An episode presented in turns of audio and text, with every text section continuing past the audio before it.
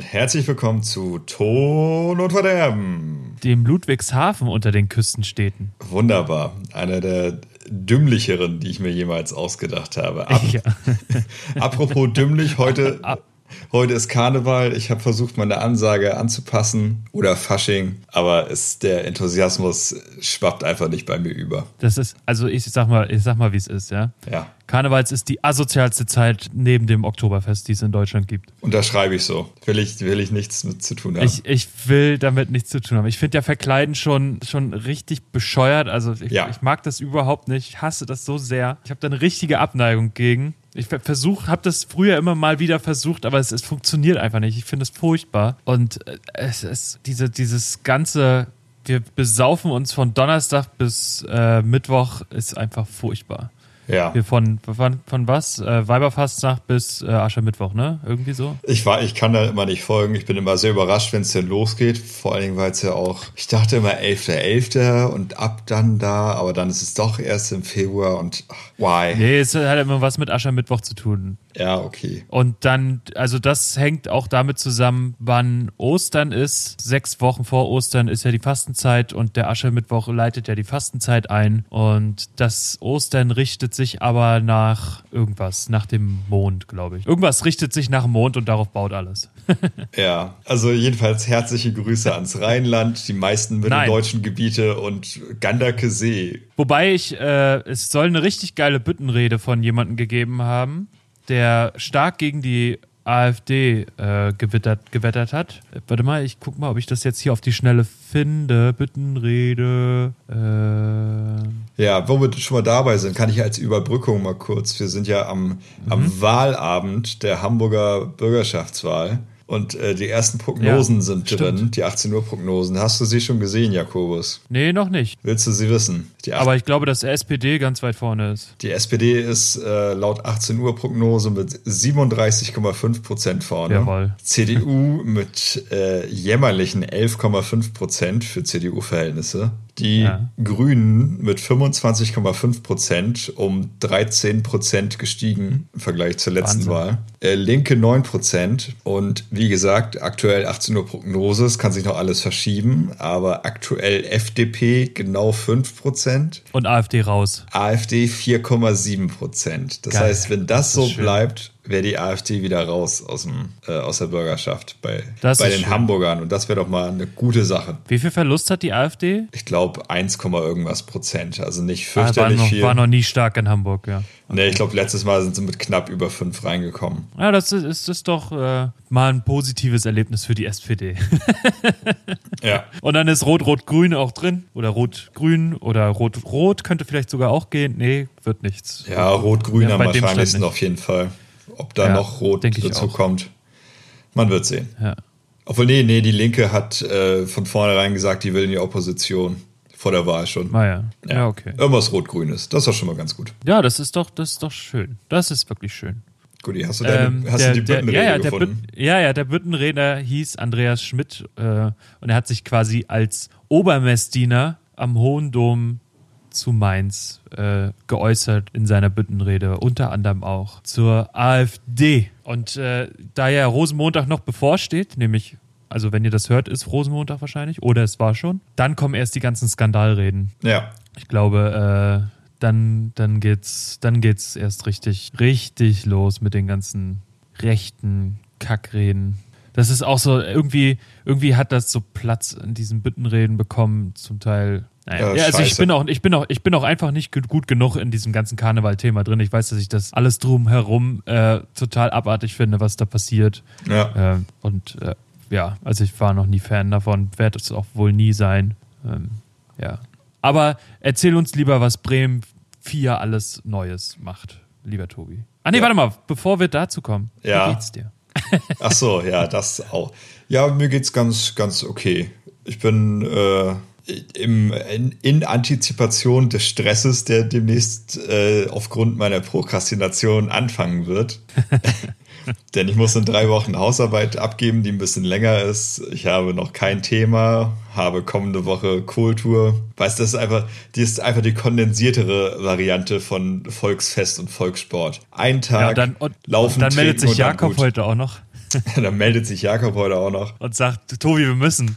Ja, ja, wir haben es irgendwie nicht so gut koordiniert gekriegt in letzter Zeit, aber nun sind wir ja da. Nee, nun sind wir da, ja. Ja, äh, mir geht das also äh, erstmal noch ganz gut. Wie geht's dir noch? Äh, kurz am Rande. Äh, ja, jetzt, jetzt ist alles super. Ich hatte die letzten Wochen relativ viel Stress, weil wir eine neue Premiere am Haus haben und jetzt, äh, ich habe heute frei, morgen auch und dann gucke ich mir eine neue Wohnung an. Ah gucken, ja. Wie es wird. Ich bin gespannt. Ja, und ansonsten ist nicht, hat sich nicht viel getan. Aber ja. bei Bremen 4 macht sich viel. Ja, Bremen 4, aktuell. unser äh, Mittel, äh, mittelalten Popradio, äh, hat sich revolutioniert, hat das, glaube ich, am 30. Dezember angekündigt letztes Jahr und jetzt Mitte Januar äh, umgesetzt und neue Website, neues Moderatorenteam die, ja, ich, ich will da jetzt nicht zu viel kritisieren, manchmal ein bisschen komisch moderieren. Ein, einer hat in der Morgenshow mal äh, ein Lied angesagt mit, oh, den nächsten Song mag ich richtig gerne, weil der hat einfach so ein Piano, das geht richtig toll nach vorne. Erstmal richtig, richtiger Scheißsatz. Und das Piano, das richtig doll nach vorne ging, war zehn Sekunden Intro und kam dann nicht wieder. Also ah. auf, er hat sich wahrscheinlich sehr mit diesem Lied auseinandergesetzt, fand ich gut. Äh, was ich aber sehr begrüßenswert finde, ist die neue Website von Bremen 4, denn da kann man äh, live voten. Wenn man im Radio einen Song hört, kann man den äh, hoch oder runter voten und entsprechend geht er dann ins Ranking ein. Und da man sich dafür nicht, okay. nicht anmelden muss, äh, sondern das einfach nur pro Gerät, pro Zeitraum äh, gemessen wird, äh, habe ich es geschafft, das äh, neue Green Day Lied, was ja nur zwei Minuten oder so dauert, äh, mit vier verschiedenen Geräten viermal down zu voten. Und das freut mich.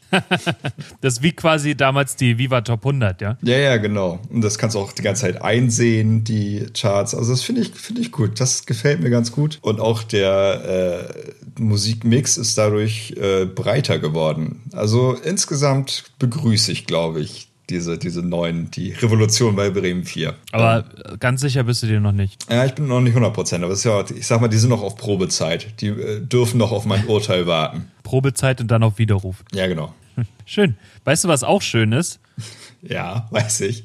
Also mal abgesehen von dir, mein Schnuckiputz. Oh. Äh, der FC St. Pauli hat im Volksparkstadion gegen den HSV gewonnen. Ja, sehr, Und sehr gut. Ich habe es leider nicht gesehen, das Spiel, weil ich beschäftigt war mit äh, der Premiere und der Vorstellung. Aber es war, es, also ich habe die Zusammenfassung gesehen, es war einfach ein Traum. Ja? HSV wieder richtig schön viel Pech. So wie beim Hinspiel. Mhm. Und St. Pauli hat dann einfach seine Chancen genutzt. Es waren nicht viele.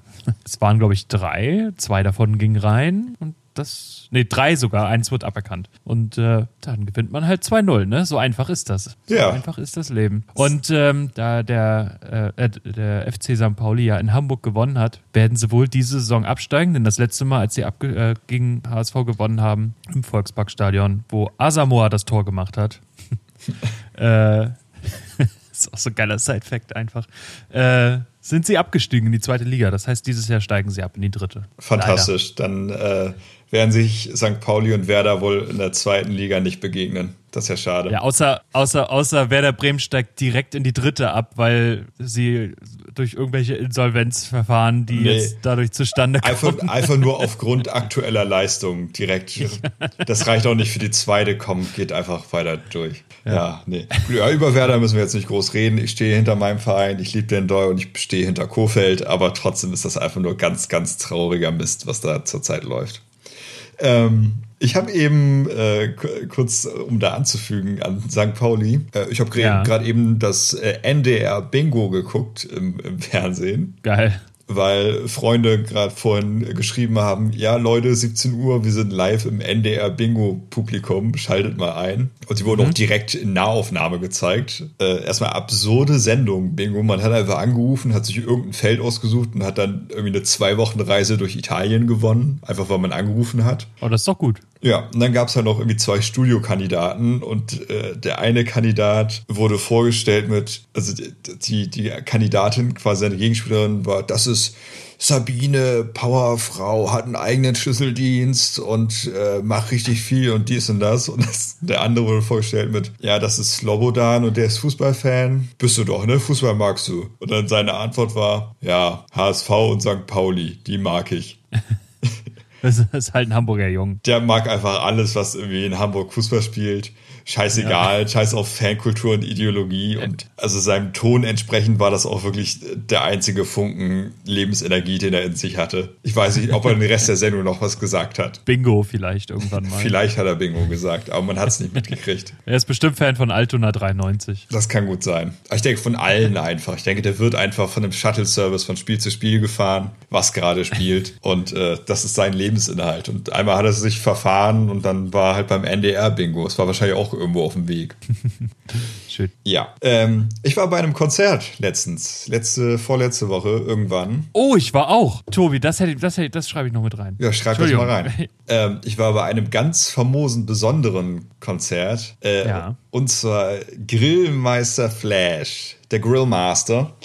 Äh, Grilly Flash, kurz. Äh, wer ihn nicht kennt, ist ein äh, Bremer Rockmusiker und ähm, war glaube, bei der letzten T.S. Ullmann Tour als äh, Support, als Opener, war bei Matzen irgendwann mal Opener bei einigen Konzerten und äh, hat mhm. sich so bei den äh, mittelgroßen bis großen deutschen äh, Bands auf ein paar Deutschland-Touren äh, mitgetraut auf die Tour. So, und der will äh, jetzt sein drittes Album, glaube ich, aufnehmen und hat dafür ein Fundraiser-Event gemacht. Und zwar hat er das größte Grilly Flash Konzert aller Zeiten gespielt im Pier 2, also eine mittelgroße Location in Bremen, eine relativ große Location in Bremen. Und äh, er war Main Act und äh, seine Opener waren, ah, jetzt habe ich den, den äh, Namen vergessen, aber der Sänger von äh, Ketka, der Band Ketka, hat äh, mhm. drei Lieder als Opener gespielt. T.S. Ullmann war Support und hat glaube, sechs oder sieben Lieder gespielt und dann hat äh, Grilly Flash gespielt. Ähm, alle Einnahmen des Konzertes äh, gingen dann, also ich denke mal, mit abgesehen von Kostendecken für äh, Räumlichkeiten und so, ging dann in die Produktion seines Albums. Die Tickets haben gekostet 3,33 Euro pro Ticket. Das heißt, wow. das ganze Aufgebot äh, hat man für 3 Euro gekriegt. Es hat mega Bock gemacht. Grilly Flash hat richtig aufgedreht hat sowas von Bock gemacht. T.S. Ullmann kam dann äh, auch irgendwann raus und hat zusammen mit ihm ein Spiel, äh, Lied gespielt. Und zwar gerade als ich äh, auf Klo musste. Aber mein absolutes Highlight habe ich trotzdem mitgekriegt, denn relativ gen Ende des äh, Grilli-Sets kam äh, Sebastian Matzen raus und äh, sie haben zusammen Nachtbaden gespielt und mein kleines Teenie-Herz ist ausgerastet und ich habe mitgeschrien und mitgesprungen und war ganz, ganz glücklich und selig. Und es war ein. du nicht los? Es war ganz, ganz toll. Es war ein ganz, ganz äh, famoses, spaßiges Konzert. Und äh, es gibt ein, zwei Fotos, wo man sich mich auch sehr intensiv singen sieht. Und äh, es hat richtig, richtig Bock gemacht. Also Grilly Flash, der kann auch ordentlich was auf der Bühne. Der macht, der macht Bock. Ja, schön. das war schön. Das war richtig schön. Aber es ist eine geile Location, Pier 2, oder? Die ist doch direkt am Hafen da, ne? Ja, genau. Das ist äh, am erweiterten Industriehafen. Da ist genau, nicht, mehr, ja. nicht mehr ganz so, äh, ganz so viel, dass die, das großartig gescheiterte Projekt Space Park, was jetzt Waterfront ist, also eine Shopping Mall ist daneben. Und da war früher der Bremer Vulkan, die eine der stolzen Werften Bremens, die in den 80ern zugrunde gegangen sind. Okay. Ja, ja, ist, ist eine ganz äh, okay Location, wenn man halt in der Mitte irgendwo steht, weil hinten bei der Bar, da geht die Decke so runter und da ist die Akustik extrem scheiße auf einmal. Apropos scheiß Akustik, ja? Ah ja. Lass uns mal über Slipknot in der Mercedes-Benz Arena reden. Das können wir Weil, machen. Ach, wie, wie, wie fange ich an? Es waren 75 Euro für eine Stunde 20 und dann nur Diffusschall. Also nice. du hast kaum was, du hast kaum was. Ich war beim FOH so in der, in der Nähe, wir haben rechts davon gestanden. Ähm, und da sollte man ja denken, der mischt sich das schon ganz gut. Äh, ich weiß nicht, wie er gemischt hat, ob er sich kleine äh, Monitore mit hingestellt hat ans FOH. Auf jeden Fall war der Sound einfach furchtbar. Und ich sag mal, mit der mit dieser, mit der Technik heutzutage, die man zur Verfügung hat und äh, dieser riesigen Halle, da kann man schon erwarten, dass es einen durchgestylten Sound gäbe. Das, das große Problem war, was ich jetzt so auf den ersten Blick gesehen habe, dass die das Line Array, also die Boxen quasi, die rechts und links von, von der Bühne stehen und oder hängen, das sind ja so Bananen, viel zu weit weg waren. Also der, der erste Zuschauer stand bestimmt 30, 25, 30 Meter von, von, dieser, von dieser Box weg. Dementsprechend äh, weit weg standest du, wenn du ganz hinten warst. Äh, da muss es ja noch furchtbarer gewesen sein. Also das war ganz, ganz schlimm. Es hing fast unterm, Deck, äh, unterm, ja, unterm Dach, die Banane. Nicht so weit unten. Ja, der Auftritt an sich, also Sound war kacke, war jetzt vielleicht nicht der Tonwand schuld, sondern eher der Systemtechniker, der für die Einrichtung de, des Soundsystems zuständig ist. Vielleicht hätte man noch einfach weiter hinten was installieren sollen, so eine Delay-Line, ähm, wo mm. man einfach nochmal extra beschallen kann. Das war sehr schade. Der Auftritt an sich war für Leute, die es das erste Mal gesehen haben, wie zum Beispiel auch bei uns, äh, welche dabei waren, äh, Hallo Lars. Für den war es sicherlich geil. Für mich jetzt so, den schon zum zweiten, nee, zum dritten Mal gesehen hat, war so also wir haben die Zeiten, wo sie ihre alten Songs mehr gespielt haben, besser gefallen. Mhm. Weil die neuen, äh, bis auf Unsainted und All Out Live, war jetzt, ja, war, war, war, okay, ja. Also es war nicht schlecht, das will ich nicht sagen, aber es war okay. Ja, ja, schade. Naja. Ja. Aber gut, wir werden auch nicht jünger, ne? Da leidet auch die Qualität. Nee, wir werden nicht, wir werden nicht, nee, ja, du, so ist das Leben. ja. ja. Und es ist ja nun mal jetzt die Tour zum neuen Album. Also wer da erwartet, dass da viel von, von früher gespielt wird, der, äh, ja, der lebt fernab von Realität.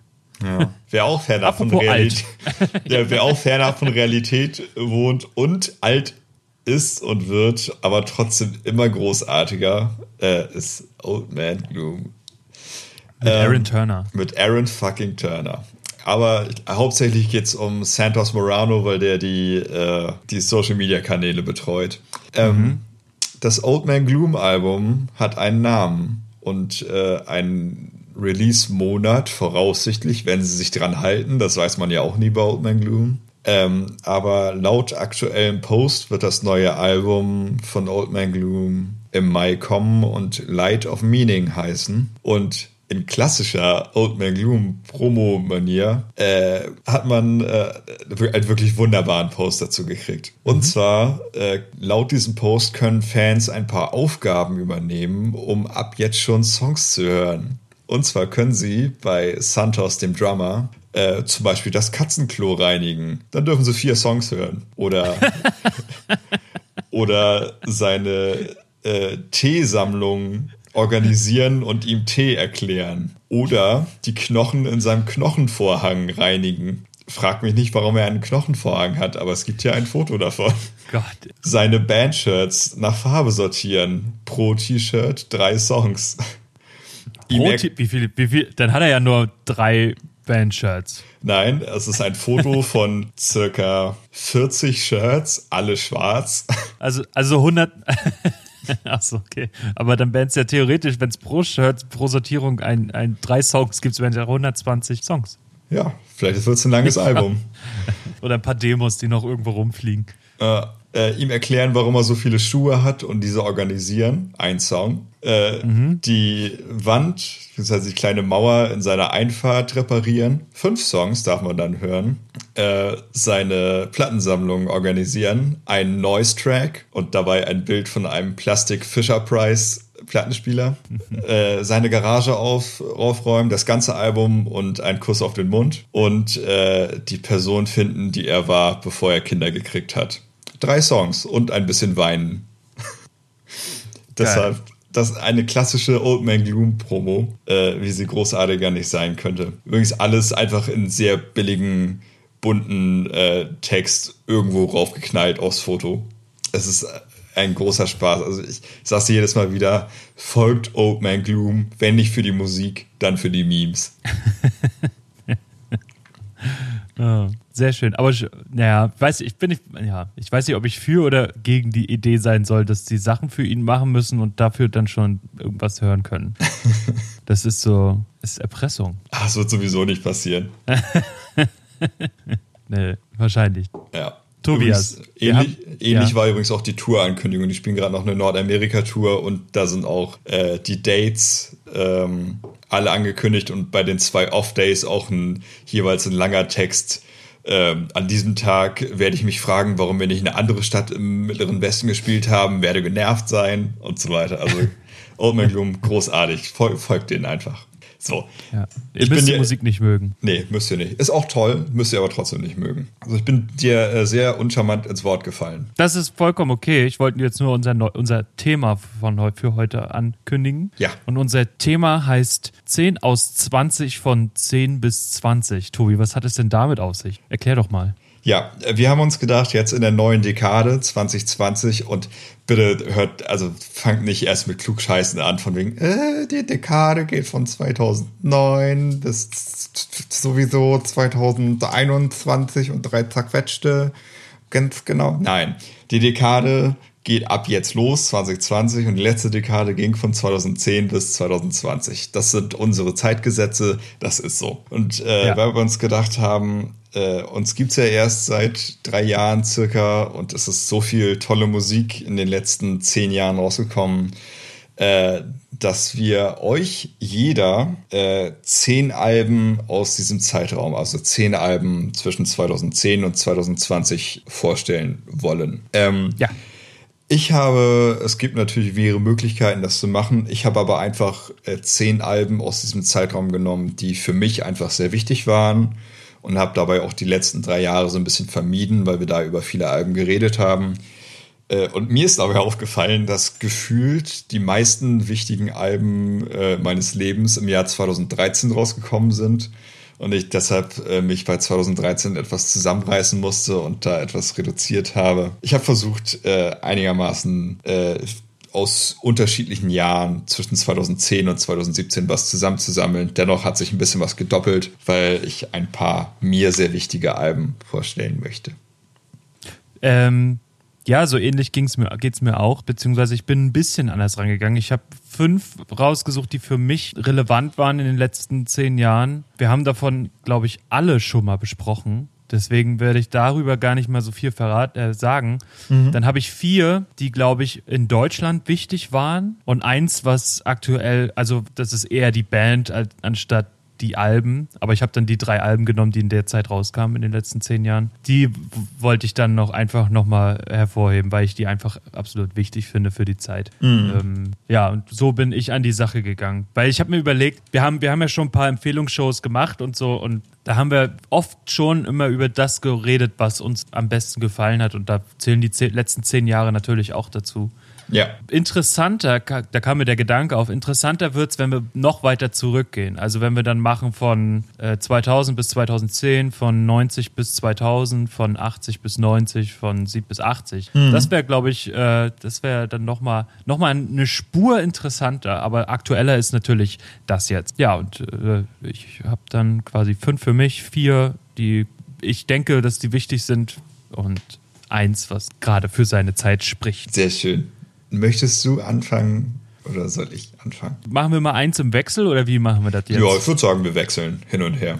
Da wird es ein bisschen okay. interessanter. Dann gehe ich auch mal, ähm, ich fange mal mit den fünf, für, die, die für mich relativ wichtig sind, äh, fange ich an ähm, und gehe da auch chronologisch vor. Mhm. Das erste wäre die erste EP, die Heißkalt rausgebracht hat, nämlich mit Liebe gebraut. Mhm. Ähm, habe ich erst überlegt, das heißt ja das Album, äh, aber ja. ist mir scheißegal. EP, Album, Hauptsache Musik, sage ich immer, Hauptsache Italien. Deswegen mit Liebe gebraut, EP. Ein, ein Fantast, eine fantastische EP, die ich so sehr gehört habe. Also die, die habe ich, hab ich einfach verbraucht, habe ich die. Mhm. Mit fünf, äh, fünf fantastischen Songs. Leider gibt es die immer noch nicht auf Discogs. Kostet 150 Euro, glaube ich, mittlerweile auf dem Markt. Äh, Hallo, als die wahrscheinlich für die Band auch wichtigste Single, mhm. äh, ist immer noch der meistgehörteste, äh, meistgehörte Song auf Spotify trotz deren drei weiteren Alben, die sie rausgebracht haben. Und Dezemberluft als immer noch auf Platz drei auf den meistgehörten Songs auf Spotify ist ne dann neben denen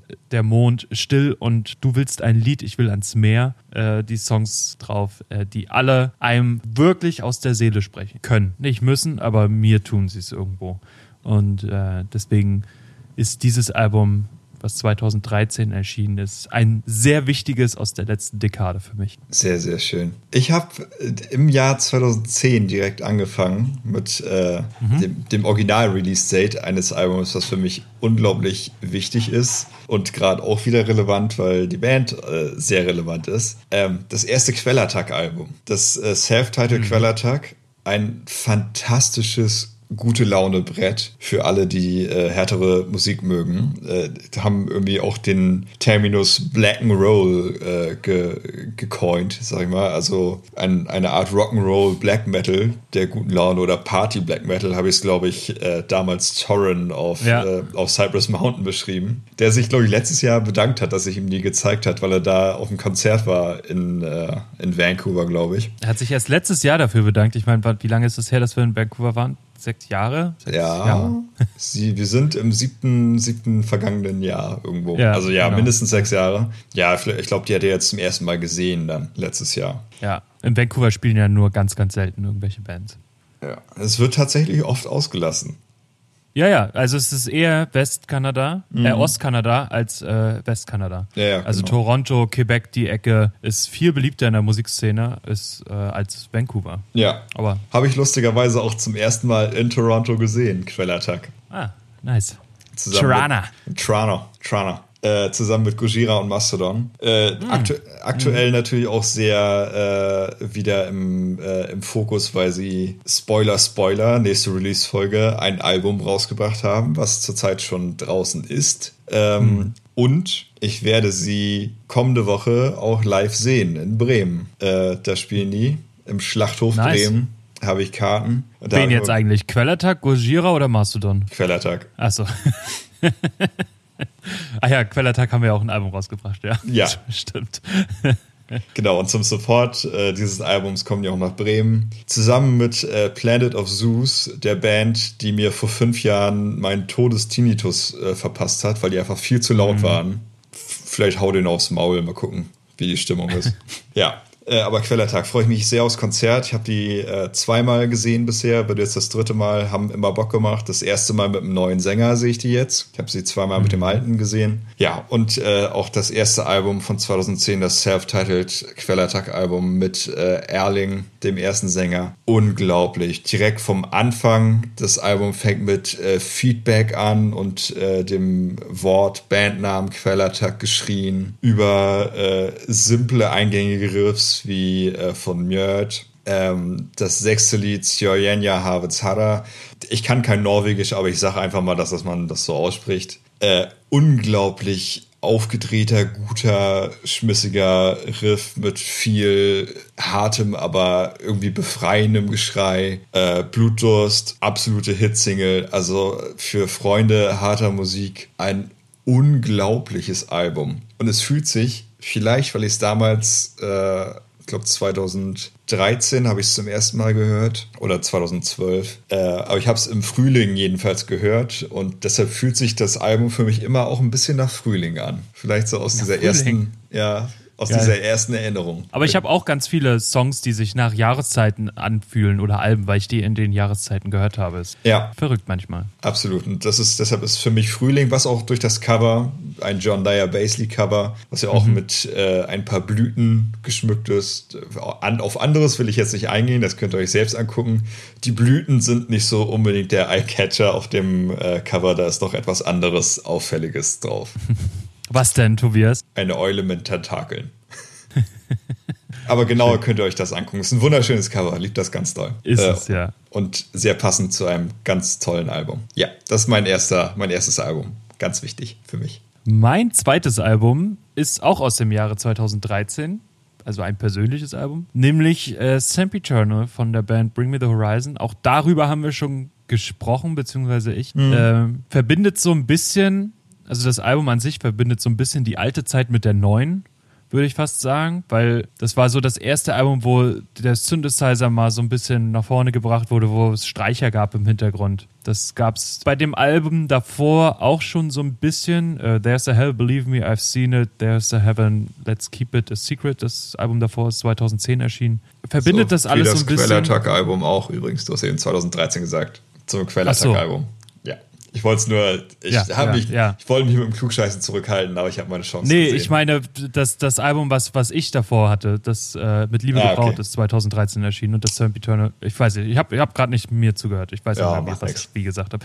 Auf jeden Fall ähm, ist es ein richtig, richtig starkes Album und es, ich mag die, die neuen Sachen auch sehr. Irgendwie catcht mich das noch mehr, weil es noch ein bisschen härter ist. Hat irgendwie gefühlt mehr Leidenschaft, auch wenn ich das nicht glaube, aber es ist zumindest das, was so übermittelt wird. Ja, geht, geht richtig gut nach vorne und spielen auch immer noch relativ viel davon live. Zum Beispiel Can You Feel My Heart als gleich der erste Song. Shadow Moses kommt immer wieder. Anti-Vist kommt immer wieder. Sleepwalking, eins, glaube ich, der bekannteren Songs. Ja. Äh, ja, also es ist ein rundum gut gelungenes Album. Hat, sind elf Songs, die die ganze Zeit nach vorne gingen, bis auf den letzten Hospital for Souls, was ein relativ ruhiges Lied ist, dann aber irgendwann so komplett ausrastet. Ähm, gefällt mir auch, auch sehr, sehr gut. Und die Deluxe Edition hat ähm, noch zwei, äh, drei weitere Songs. Join the Club, Chasing Rainbows und Deathbeds, was drei okaye Songs sind, aber ich, wenn man sie jetzt, also tut nicht weh, die nicht drauf zu haben auf dem Album. Ich habe ich hab das letzte Mal, ich habe ja die Sempiternal zu Weihnachten bekommen äh, von, von meiner Oma und habe die jetzt zum ersten Mal aufgehört, äh, aufgelegt, ähm, ein paar Wochen, weil ich vorher keine Zeit hatte. Und dann war es erst kurz merkwürdig, dass Hospital for Souls so der letzte Song ist, wenn man die ganze Zeit gewohnt ist, dass dann noch drei Songs kommen. Aber äh, eigentlich perfektes Ende für das Album. Nochmal so, so, ein, so einen richtigen, ruhigen und dann aber bösen, verzweifelnden, geschrienen Song nochmal dahinter äh, ranzuhängen. Fantastisch. Ähm, liebe, liebe es. Liebe es. Liebe es. Liebe es. Liebe es. Noise. ähm, ich habe mich gerade sehr spontan umentschieden. Ich habe mein, mein zweites Album. Pass Das auf. ist immer die beste Entscheidung.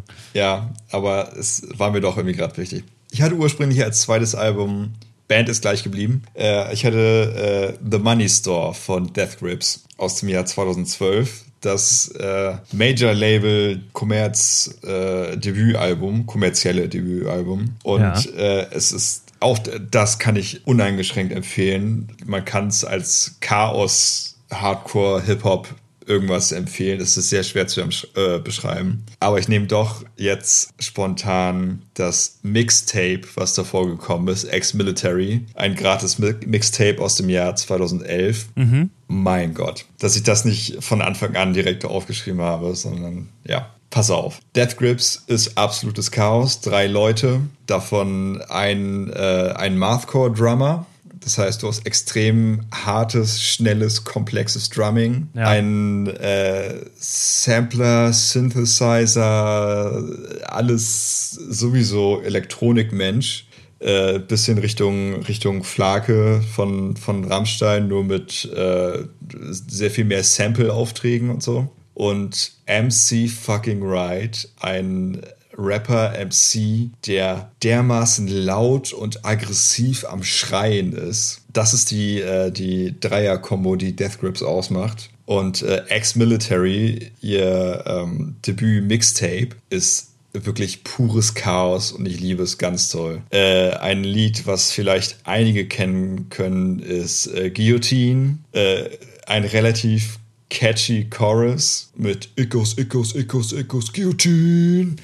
Und dann ballert das Instrumental immer einmal kurz hoch und geht dann wieder richtig tief. Irgendwann später endet das alles in so einem richtig unangenehmen äh, Noise-Part nach dem äh, letzten Refrain, den man nicht mit Kopfhörern hören sollte. Und warum Äh, nicht? weil der auf äh, Boxen kann man den hohen Tönen von diesem Noise-Part noch ganz gut entkommen, aber die hohen Töne sind echt fies auf Kopfhörern. Okay. Du hast auf dem ganzen äh, Mixtape sehr viele Samples, die wirklich sehr interessant und äh, kreativ eingearbeitet wurden. Ich glaube, bei dem bei äh, Clink, dem Song, hast du ähm, den Main Riff von Rise Above von Black Flag, über das geschrien und gerappt wird. Äh, Der dritte Track, Spread Eagle Across the Block, absolutes Chaos. Basi äh, die, das Instrumental basiert quasi äh, auf einem richtig fies verzerrten, kratzigen äh, Sample von ähm, Rumble von, ah, wie heißt der nochmal? das klassische äh, E-Gitarren-Instrumental-Stück. Von wem ist das nochmal? Oh. Uh, da fragst mich jetzt was. ah, von Link, Link Ray, sorry. Link Ray, Link Ray Rumble. Natürlich. Kennst, ja, natürlich. kennst du auch, wenn du es hörst. Okay. Ähm, ja, aber das Ganze geht los mit dem Song Beware. Und das ist einfach unfucking glaublich. Erstmal sich zu trauen, sein erstes Mixtape mit einem, ich glaube, einminütigen Interview-Sample-Monolog von Charles Manson zu beginnen. Also du hörst die erste Minute dieses äh, Mixtapes, hörst du einfach nur Charles Manson, wie er irre ist und sich für den Größten hält. und dann kommt ein Song mit den stärksten, aber auch härtesten und teilweise abartigsten Lyrics, die mich so unglaublich beeindrucken. Äh, ganz grob, also viele Lyrics von Death Grips sind relativ kryptisch, aber so das Grundthema des Songs Beware kann man sagen, ist äh, Existenz, Überleben und äh, Glauben und Religion. Das sind so die Hauptthemen. Hm. Und äh, die Ablehnung von Religion. Im Refrain kommt die für mich unglaubliche Zeile I am the beast I worship.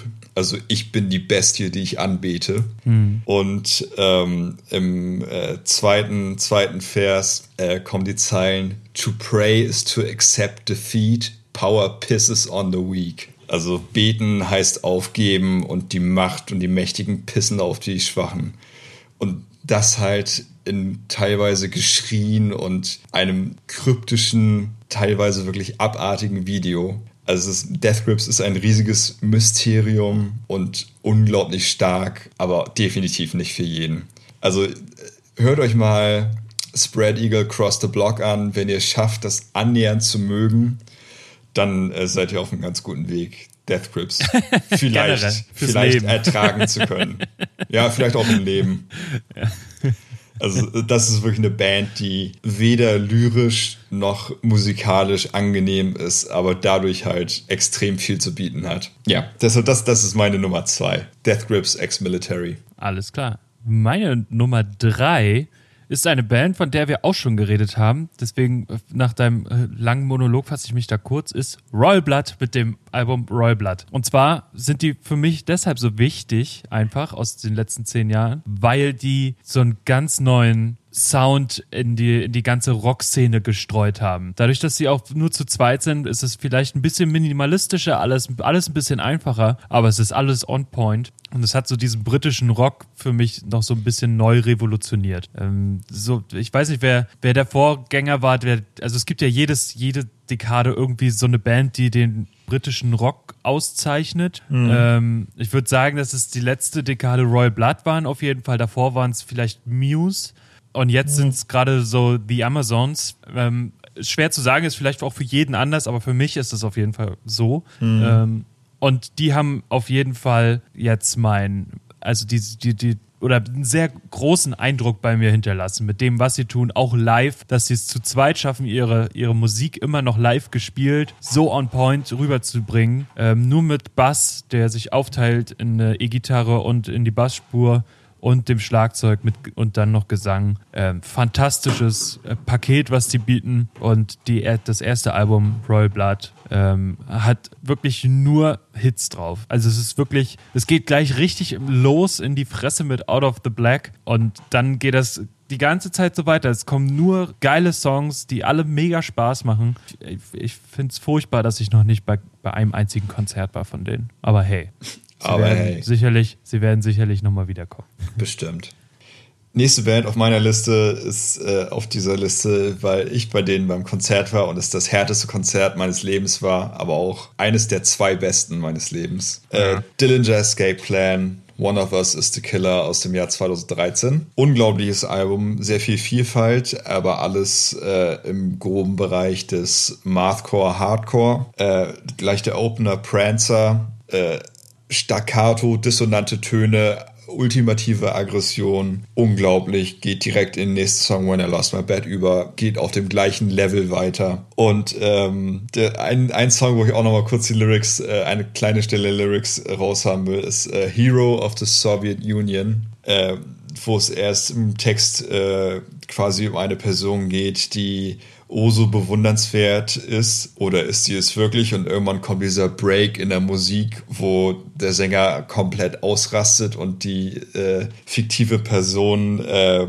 in diesem Songtext einfach nur beleidigt und anschreit mit den großartigen Zeilen You are the scum of the earth, you are the scum of the ocean, you smear your filth across the world unglaubliches Nett. Album. Äh, wie gesagt, größtenteils sehr hart, schnell, äh, man könnte sagen spastisch, äh, mit einer Ausnahme, dem Titeltrack One of Us is the Killer, eine radiotaugliche Rock- bis Hardrock-Ballade, die aber auch sehr schön ist und sich tatsächlich wunderbar in den Rest des Albums einfügt.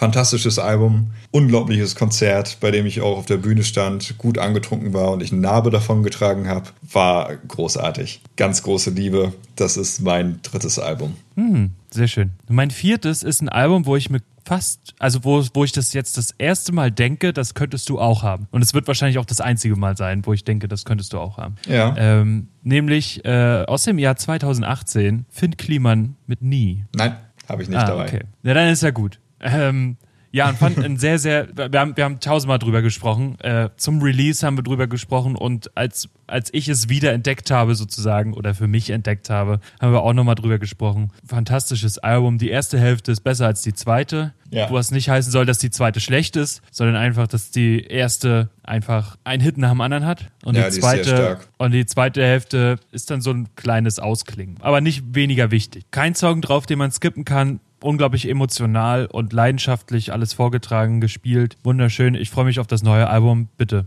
Bitte Nummer vier? Ja.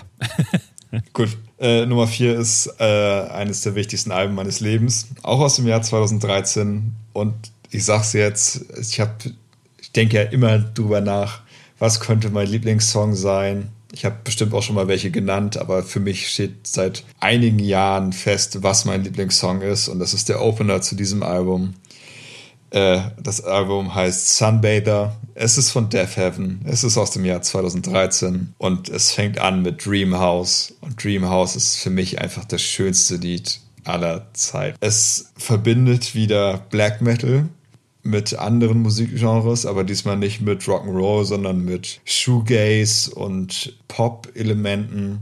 Und es mhm. ist schnell, es ist hoch emotional, aber so wunderschön, ohne dabei Härte zu verlieren. Also das ganze Album, aber ganz besonders das erste Lied Dreamhouse mit der Outro Irresistible, das ist wichtig. Das gehört dazu, eine wunderbar ausklingende, simple Piano-Outro. Mhm. Ist ganz stark emotional und wenn man das Cover des Albums sieht, es ist ein rosa Cover, wo die Buchstaben Sunbather in einer sehr bestimmten Schriftart sind, äh, fühlt man, finde ich, dieses Lied Dreamhouse sehr doll, allein durch diese Farben. Und kurzer Funfact zum Albumcover, zu den Farben, dass äh, diese Farbauswahl, dieser Farbverlauf, dieses rosa bis gelbliche, soll ähm, das quasi darstellen, wie es aussieht, wenn man mit geschlossenen Augen in der Sonne liegt und durch die Augenlider in die Sonne guckt. Mhm. Das ist das, äh, die Coverfarbgebung des Albums Sunbather. Ja, wie gesagt, Dreamhouse, unglaubliches Lied. Die Interludes auf diesem Album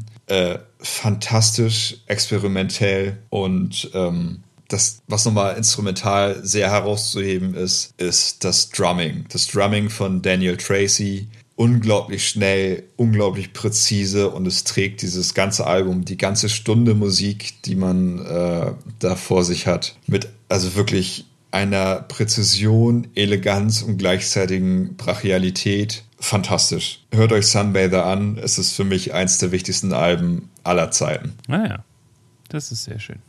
Gehen wir weiter mit meinem letzten persönlichen Star. Und wenn Bring Me the Horizon schon vorkommt, darf natürlich FIFA 333 nicht fehlen. Mhm. Strength in Numbers, äh, was auch politisch gesehen weltweit ein relativ, oder was heißt weltweit, aber zumindest in der westlichen Welt sehr aktuelles Album ist, sehr wichtiges Album nicht nur, weil es viel um Waffengewalt geht, sondern auch um, sagen wir mal, Misstritte des Kapitalismus allgemein.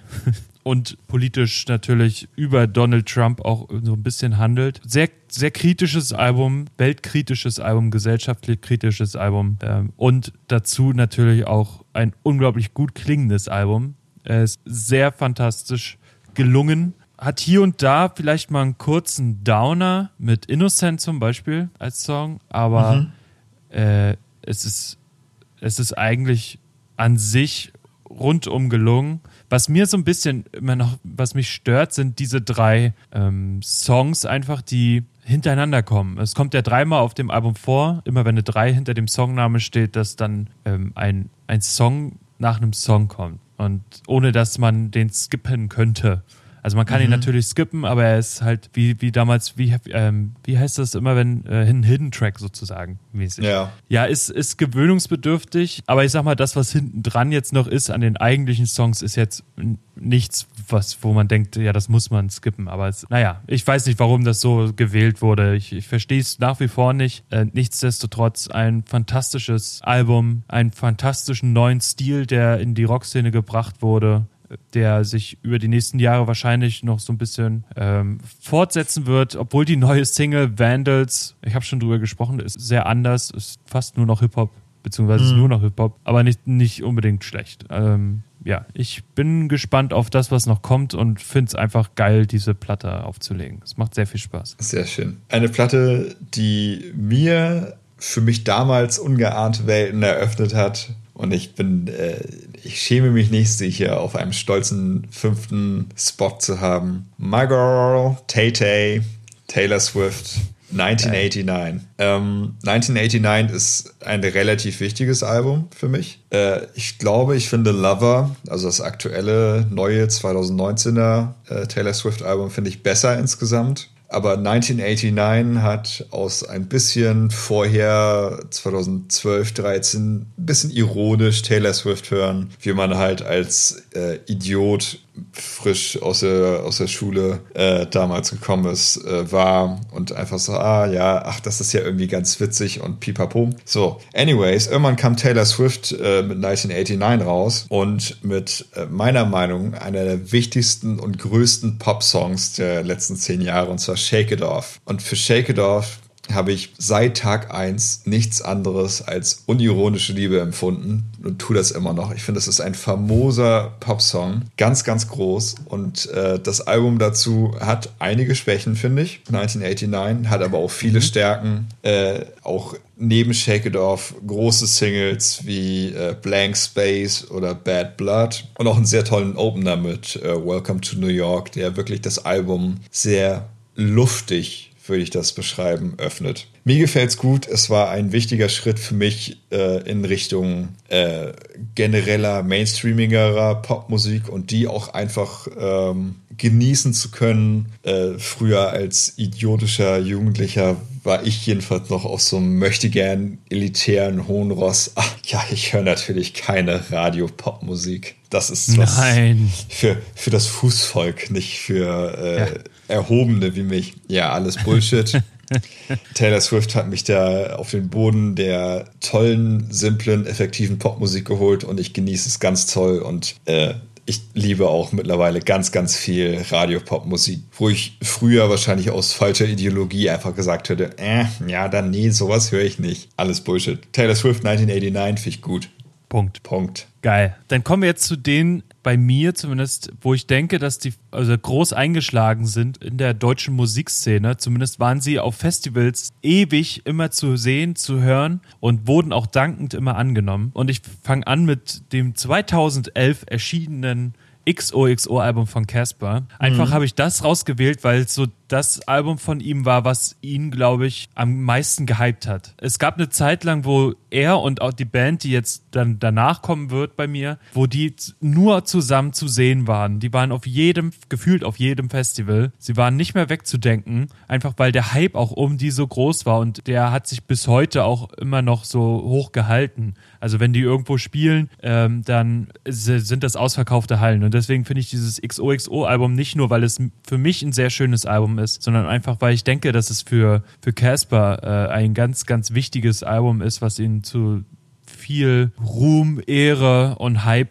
und am Ende auch Geld gebracht hat, äh, glaube ich, äh, dass, dass das hier mit da reinzählt. Ähm, ich war damals, 2011, als es rauskam, noch gar nicht so Fan von ihm. Ich äh, mochte dieses, ja, wie sagt man das, weinerlich will ich nicht sagen, aber dieses mh, mm, überemotionale mhm. mochte ich irgendwie nicht. Das hat mir nicht so richtig gefallen.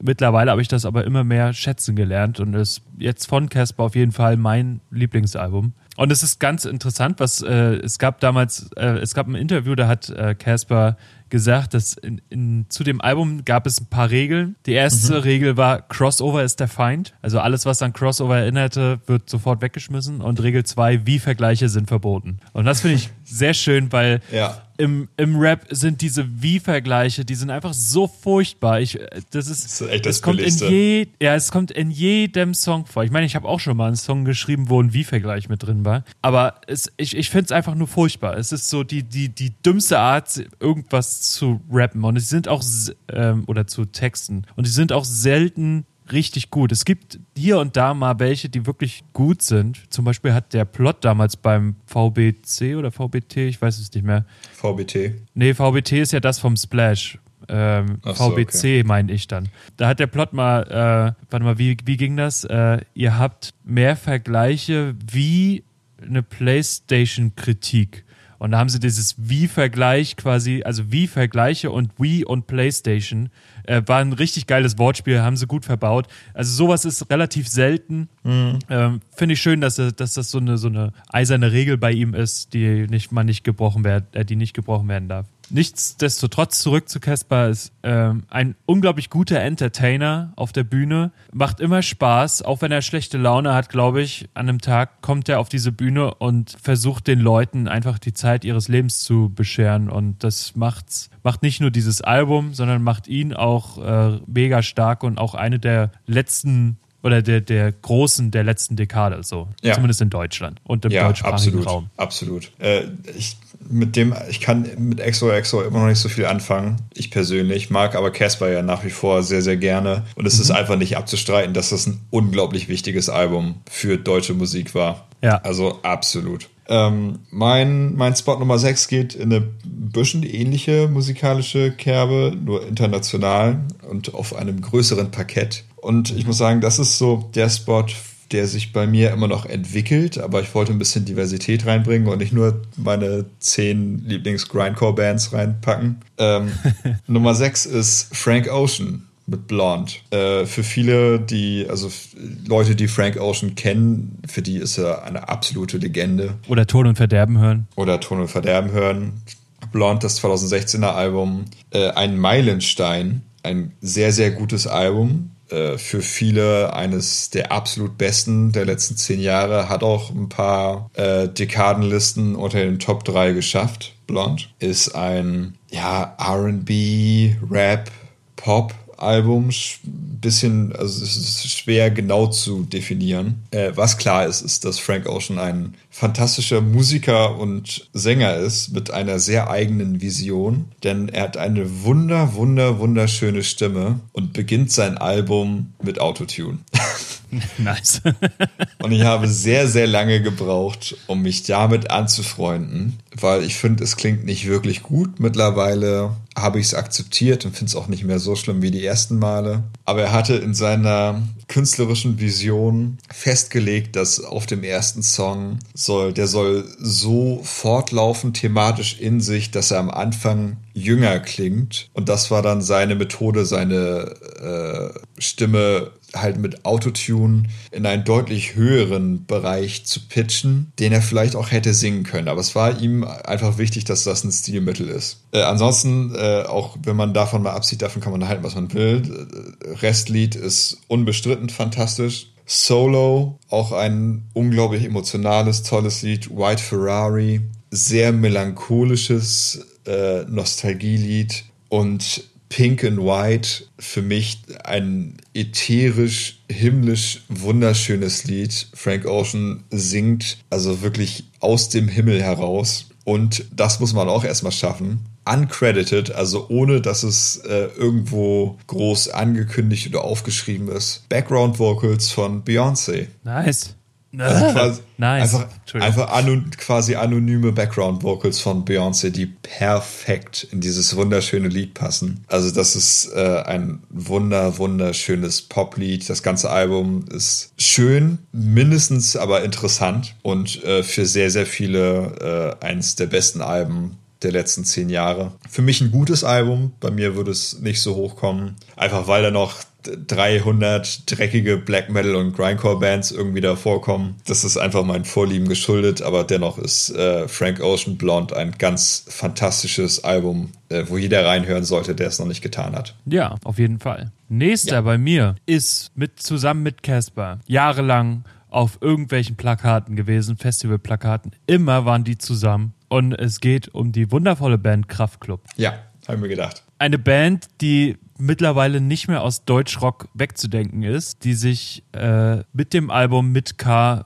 quasi ihren Grundstein für ihren Erfolg gelegt haben. Mhm. Ähm, 2012 erschienen, hat 13 Songs und ist einfach auch ein Hammerding geworden. Also ich, ich ja auch ich war, war am Anfang, wie bei Casper, war ich so ein bisschen auf Abstand bei denen, weil ich weiß, ich weiß gar nicht, warum das alles so war, aber ich, irgendwie mochte ich das, was ich hatte und wollte aber irgendwie nichts Neues. Und ich habe lange gebraucht, bis ich da reingefunden habe, bis mhm. es dann bei irgendeiner Autofahrt dann mal durchlief und dann ging es sofort los. Also dann war ich Fan und habe die aber tatsächlich noch nie solo gesehen, sondern immer nur auf Festivals. Und das muss ich unbedingt mal nachholen. Mittlerweile ist es ja auch ein, also ich sag mal, ich glaube, die, die Frauenquote ist, also es ist ein Konzert, wo die Frauenquote fast höher sein könnte als die Männerquote, weil es normalerweise umgedreht ist, würde ich behaupten. Bei denen ist es, glaube ich, nicht so. Das ist, glaube ich, eine der wenigen Bands, wo es nicht so ist. Was, was vollkommen okay ist, was aber sich in Lautstärke während des Konzerts äh, niederschlägt, weil es ist deutlich lauter. Ihr Frauen seid schon,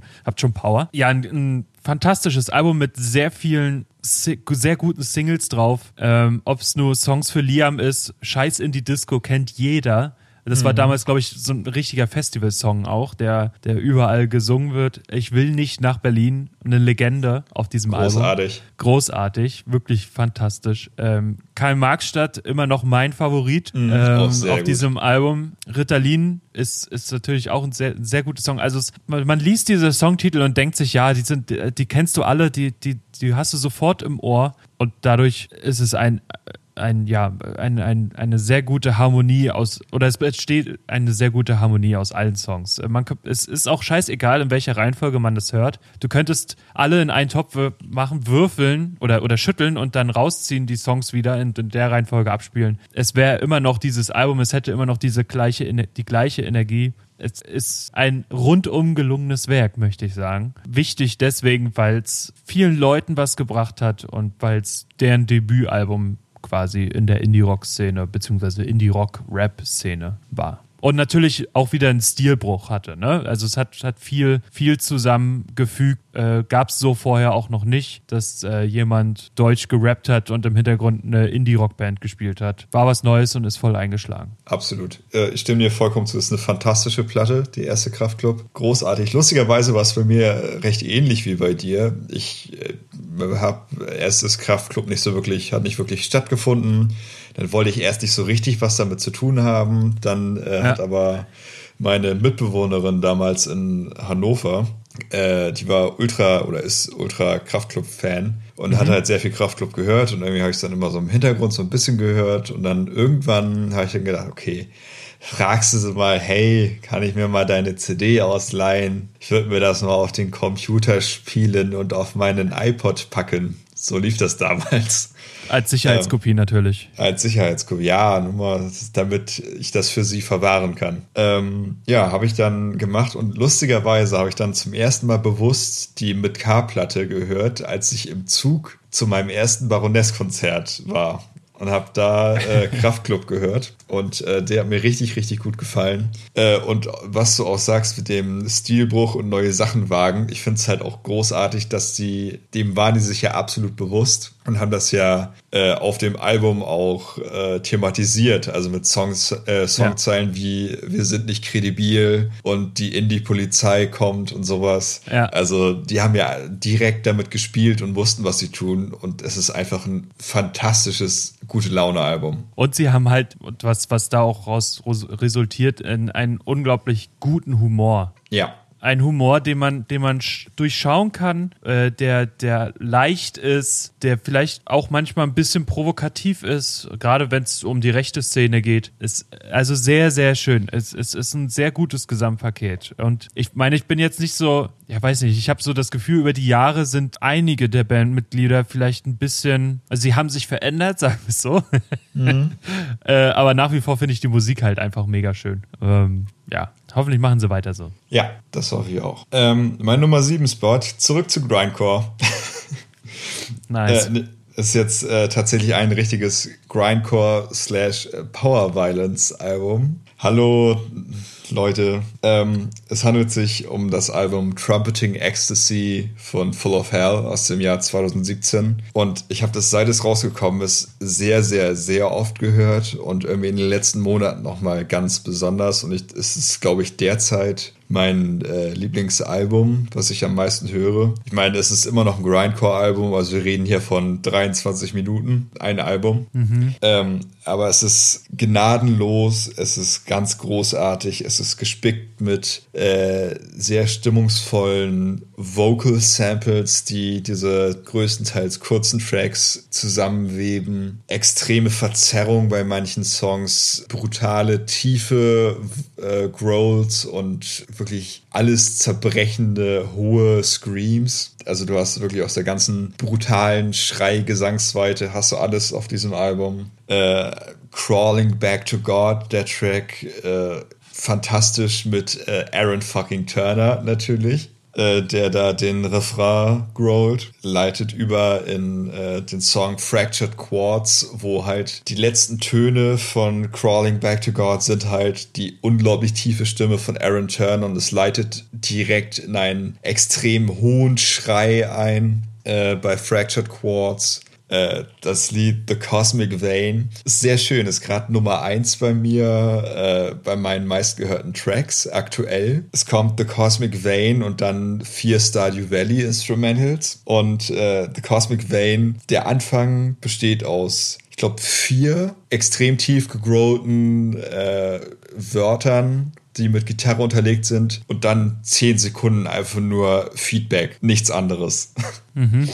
Schön. Ja, äh, besonders rauszuheben ist aber das Lied Trumpeting Ecstasy, das vorletzte, ähm, weil das hat eine sehr eigentümliche Stimmung. Äh, die Intro besteht aus einem zur Unkenntlichkeit verzerrten Bass. Und ich finde, es klingt so, als würde man in einem Bunker hocken und ganz weit in der Ferne würden Bomben einschlagen. Mhm. Darüber setzt irgendwann ein extrem zarter, filigraner Falsett-Frauengesang ein, bis der, bis alles das von äh, der kompletten Band samt brutalen äh, Growl unterbrochen wird und dann bricht das Lied nochmal richtig los.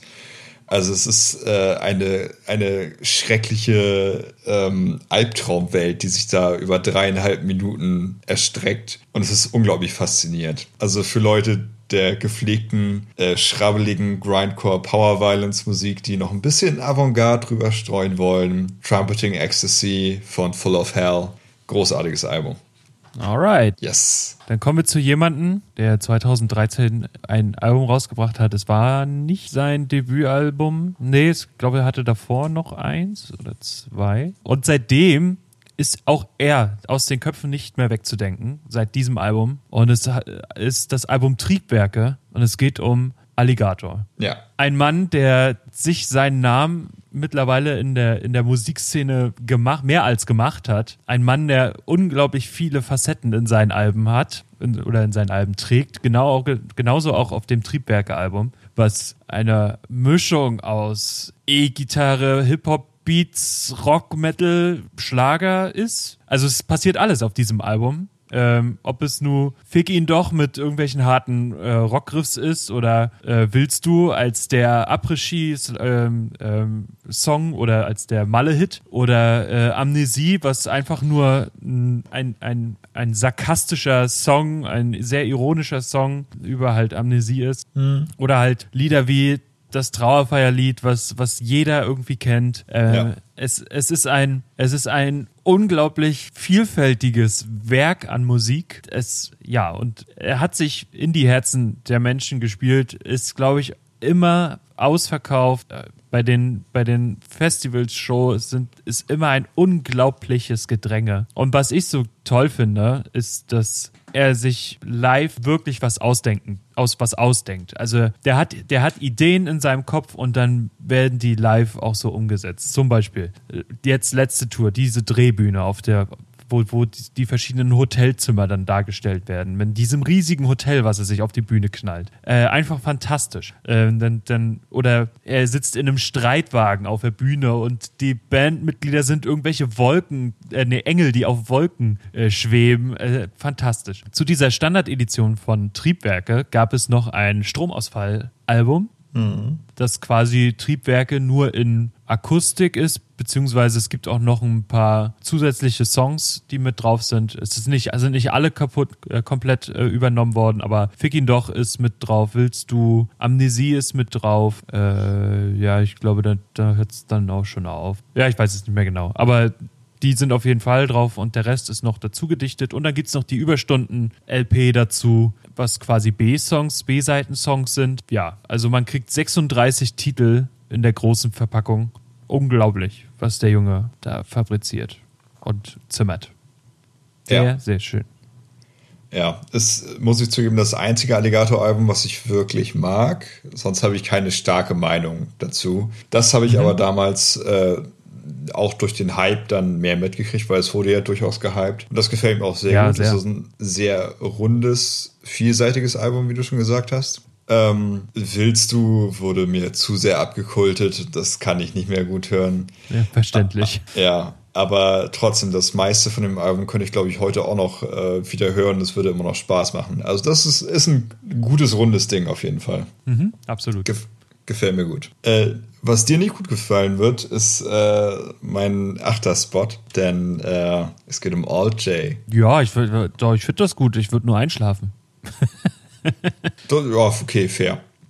Äh, es geht äh, aber um, für mich geht es um das äh, erste All-J-Album, An Awesome Wave von 2012.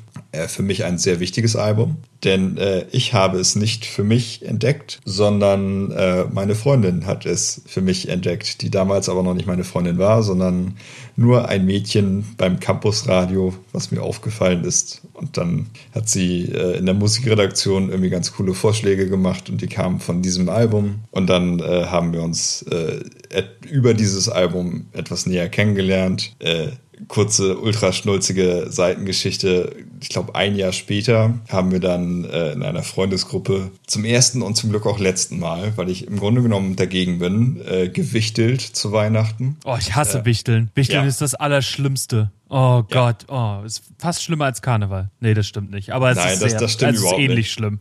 Ja, das finde ich nicht, aber es ist mit unnötigem Stress verbunden, finde ich. Ähm, naja, aber im Prinzip kennt ihr ja, jeder zieht irgendwie einen Namen aus einer Gruppe und dann äh, muss man der Person etwas schenken. So, es war kein Schrottwichteln, es war richtiges, äh, mit richtigen Geschenken wichteln. Und äh, ich hatte meine Freundin gezogen und dann dachte ich, ach, dann schenkst du ihr äh, unser wichtiges Album, An Awesome Wave, äh, auf, auf Platte. Ja, und äh, sie hatte mich auch gezogen und hatte den gleichen Gedanken. Und dann saßen wir da und haben uns exakt das gleiche Album auf Platte geschenkt. Und es Hattet war, ihr es äh, beide vorher schon? Nee, wir hatten es beide äh, nur digital und äh, dann haben wir uns Ah, ja. das beide als, als Schallplatte geschenkt und dann hatten wir, hatten wir beide am selben Abend dann äh, dieses für uns wichtige Album in Besitz. Das heißt, ihr Ja. habt jetzt beide zu Hause zweimal von Alt J die Platte oder was? Ja, genau, wir haben wir zweimal. Sehr schön. da hättet ihr auch mal ein bisschen, bisschen besser mitdenken können, oder? ja, ich habe damit nicht gerechnet ja, alles gut. Das war ein Scherz. Und ähm, ja, nun. Äh, aber auch abseits dieser Geschichten ist es, äh, wie ich finde, ein fantastisches Album. Es mixt viele Pop-Stile zusammen, äh, hat einen großen Elektro-Einfluss, äh, unglaublich dicke, breite Bässe drin. Äh, ich glaube, Synth-Bässe größtenteils. Ähm, Tessellate, das erste richtige Lied nach Intro und äh, Interlude finde ich fantastisch. Breeze Blocks mit äh, eben besagten unglaublich fetten Bassbereichen. Ein fantastisches Lied mit, äh, ich sag mal, schönen, Song äh, Song, äh, schönen Songzeilen.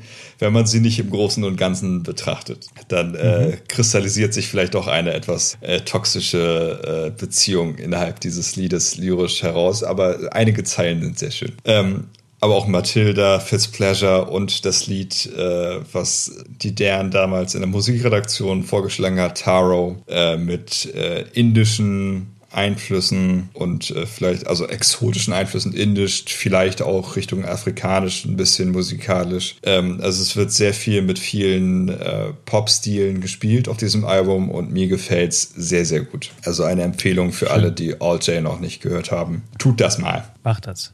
Ich habe äh, jetzt noch eins, was ich denke, was ja in Deutschland relativ wichtig war. Und es ist diesmal kein, keine Rockmusik oder gar nichts, sondern es ist tatsächlich Hip-Hop bzw. Rap mhm. und mhm. es geht, und das ist auch so mein wichtiges, hundertprozentigste Rap-Album. Es ist nämlich von KZ Hurra, die Welt geht unter. Mhm. Ähm, auch ein, ein Album, was sehr gehypt wurde, deswegen hat es hier auch den Weg reingefunden und auch ein Album, was ich relativ wichtig finde, weil das das erste Album ist, wo KZ nicht mehr nur dieses sarkastisch-zynistische, ironische hatte, sondern tatsächlich auch vielleicht ein bisschen offensiver gesellschaftskritisch geworden ist. Mhm. Das waren sie vorher auch, aber eher noch so ein bisschen mehr verhalten, wenn auch rabiat. Äh, aber jetzt ist es äh, wirklich gesellschaftskritisch geworden und es ist im Prinzip ja auch ein Konzeptalbum, weil es, also, naja, nee, nee, eigentlich. Nee, eigentlich. Aber es ist ein sehr gutes Album. Mit Wir gleich als Opener, äh, sich gleich selber als Götter dort hinzustellen,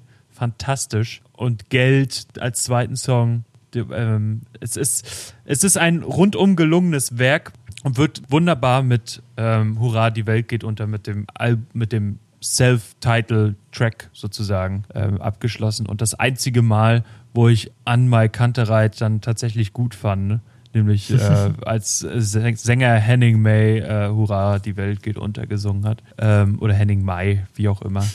Henning ähm, May finde aber geiler. Henning, Henning May ist auch ein bisschen, ja, klingt geiler. Ähm, ja, ja ähm, ein sehr schönes, rundum gelungenes Album. Hat viel von früher, also dieses provokante, ironische, vielleicht auch ein bisschen, ja, Jugendjargon, Slang-mäßige, äh, ich ficke deine Mutter Zeug, hat aber auch viel ähm, oder noch mehr als vorher Gesellschaft, gesellschaftskritisches, was äh, es für mich zu sein, einem sehr, sehr wichtigen Album macht, was äh, wahrscheinlich auch ihr erfolgreichstes Album dann war. Ich bin, da, ich bin mir da gar nicht so sicher. Äh, davor war Urlaub schon. fürs Gehirn oder wie ja, ich glaube Urlaub fürs mhm. Gehirn das Album. Aber ich glaube, das war schon das, wenn nicht das Beste, dann aber das wichtigste Album, finde ich. Ja, ja, und ich glaube auch das gehypteste. Ja, auf jeden Fall. Ja. Seitdem schweben die auf dem Zenit ihrer Karriere. Yes. Noch. Noch. ja, vielleicht geht es ja noch weiter nach oben. Dann war es nicht der Zenit. ja, glaub, glauben wir das mal. Ja, glauben wir das mal. Ähm, kurz und schmerzlos, ich, KIZ. Ja, das, genauso werde ich jetzt weitermachen. Ich werde mich sehr kurz fassen für meinen neunten Spot.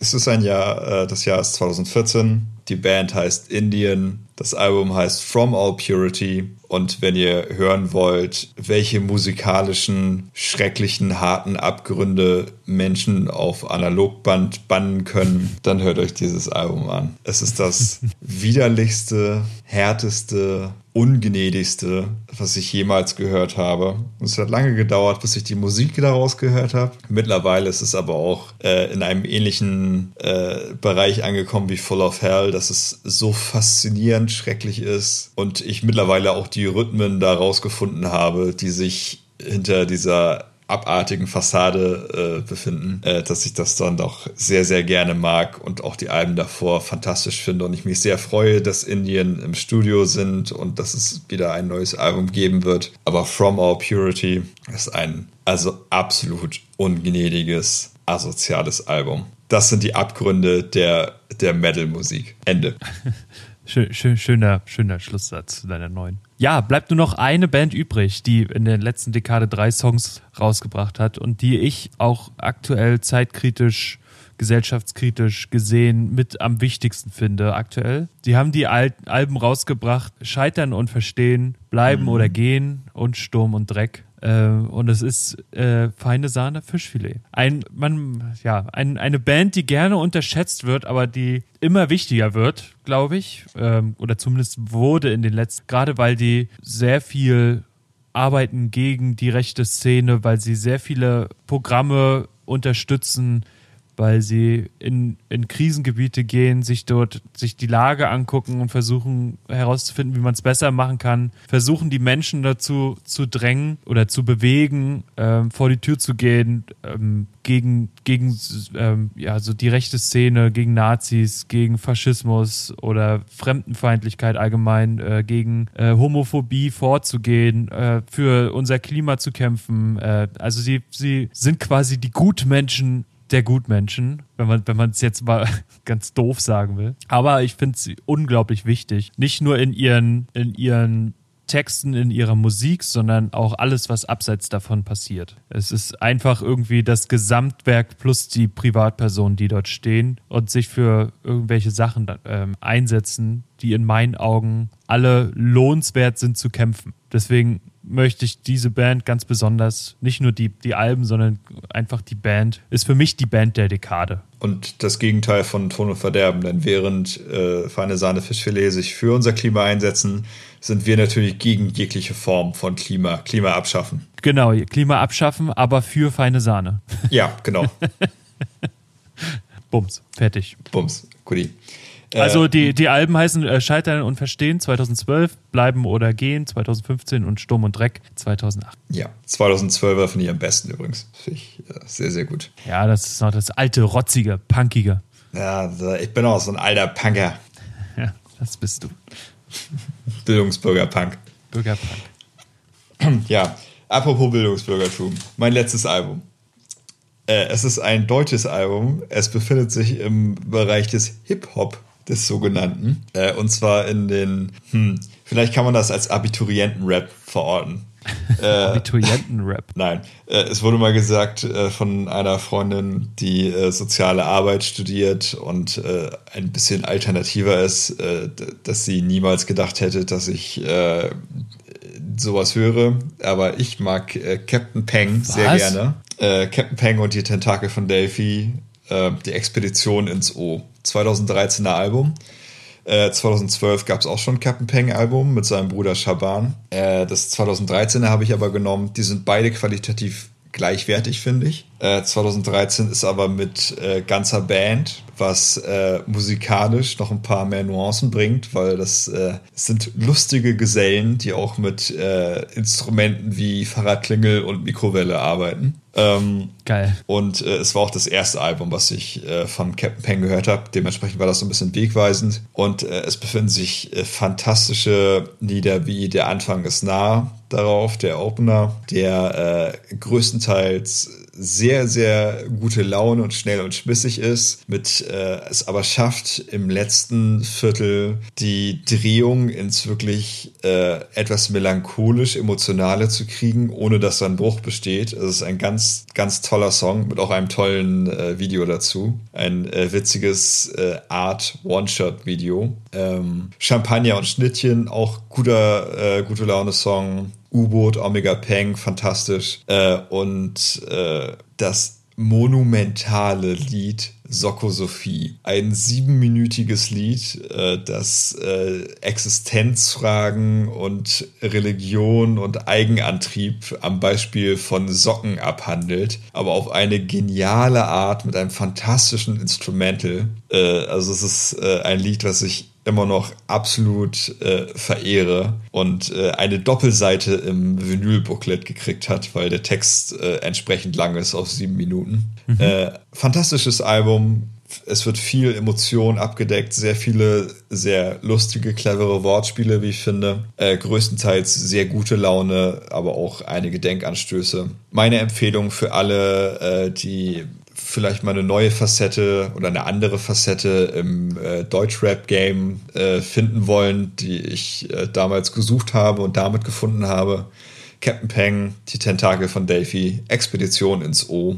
ein weiteres 2013er Album und mein letztes für heute. Sehr schön. Dann haben wir's. Dann haben wir es, ja. Lang, lang hat's gedauert.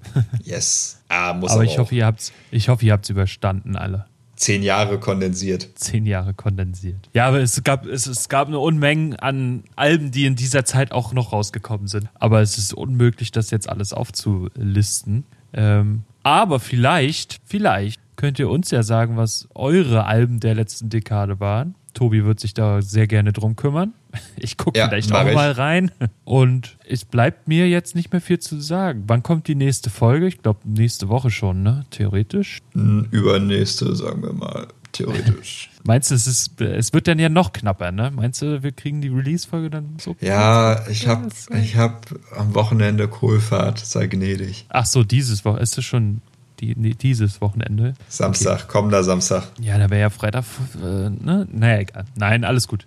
Dann halt äh, in zwei mal. Wochen. Wir gucken mal. In zwei Wochen kommt Release und danach überrascht mich Tobi mit einem Thema. Oh ja, ich weiß auch schon welches. Das wird ein großer Spaß. Ich bin gespannt. Ähm, dann verabschiede ich mich für heute, für diese Folge. Habt noch ganz viel Spaß im Internet und ähm, bis äh, in zwei Wochen. Die letzten Worte hat Tobias. Ja, danke fürs Zuhören. Drive safe im Internet. Auch äh, beim Surfen immer den Dreipunktgurt angeschnallt lassen. Äh, Airbag überprüfen und Warnblinker immer mal wieder äh, einfach testen, ob er noch geht. Ansonsten lest die DSGVO. Datenschutz ist wichtig. Habe übrigens meine IT-Recht-Klausur bestanden mit 80 Prozent. Herzlichen Glückwunsch. Dankeschön. Ähm, und denkt immer daran, wenn ihr IT-Dienstleister seid, äh, Dokumentation ist eine Hauptpflicht des Vertrags. Vergesst das niemals. Das äh, kann teuer werden. Tschüss. Ciao.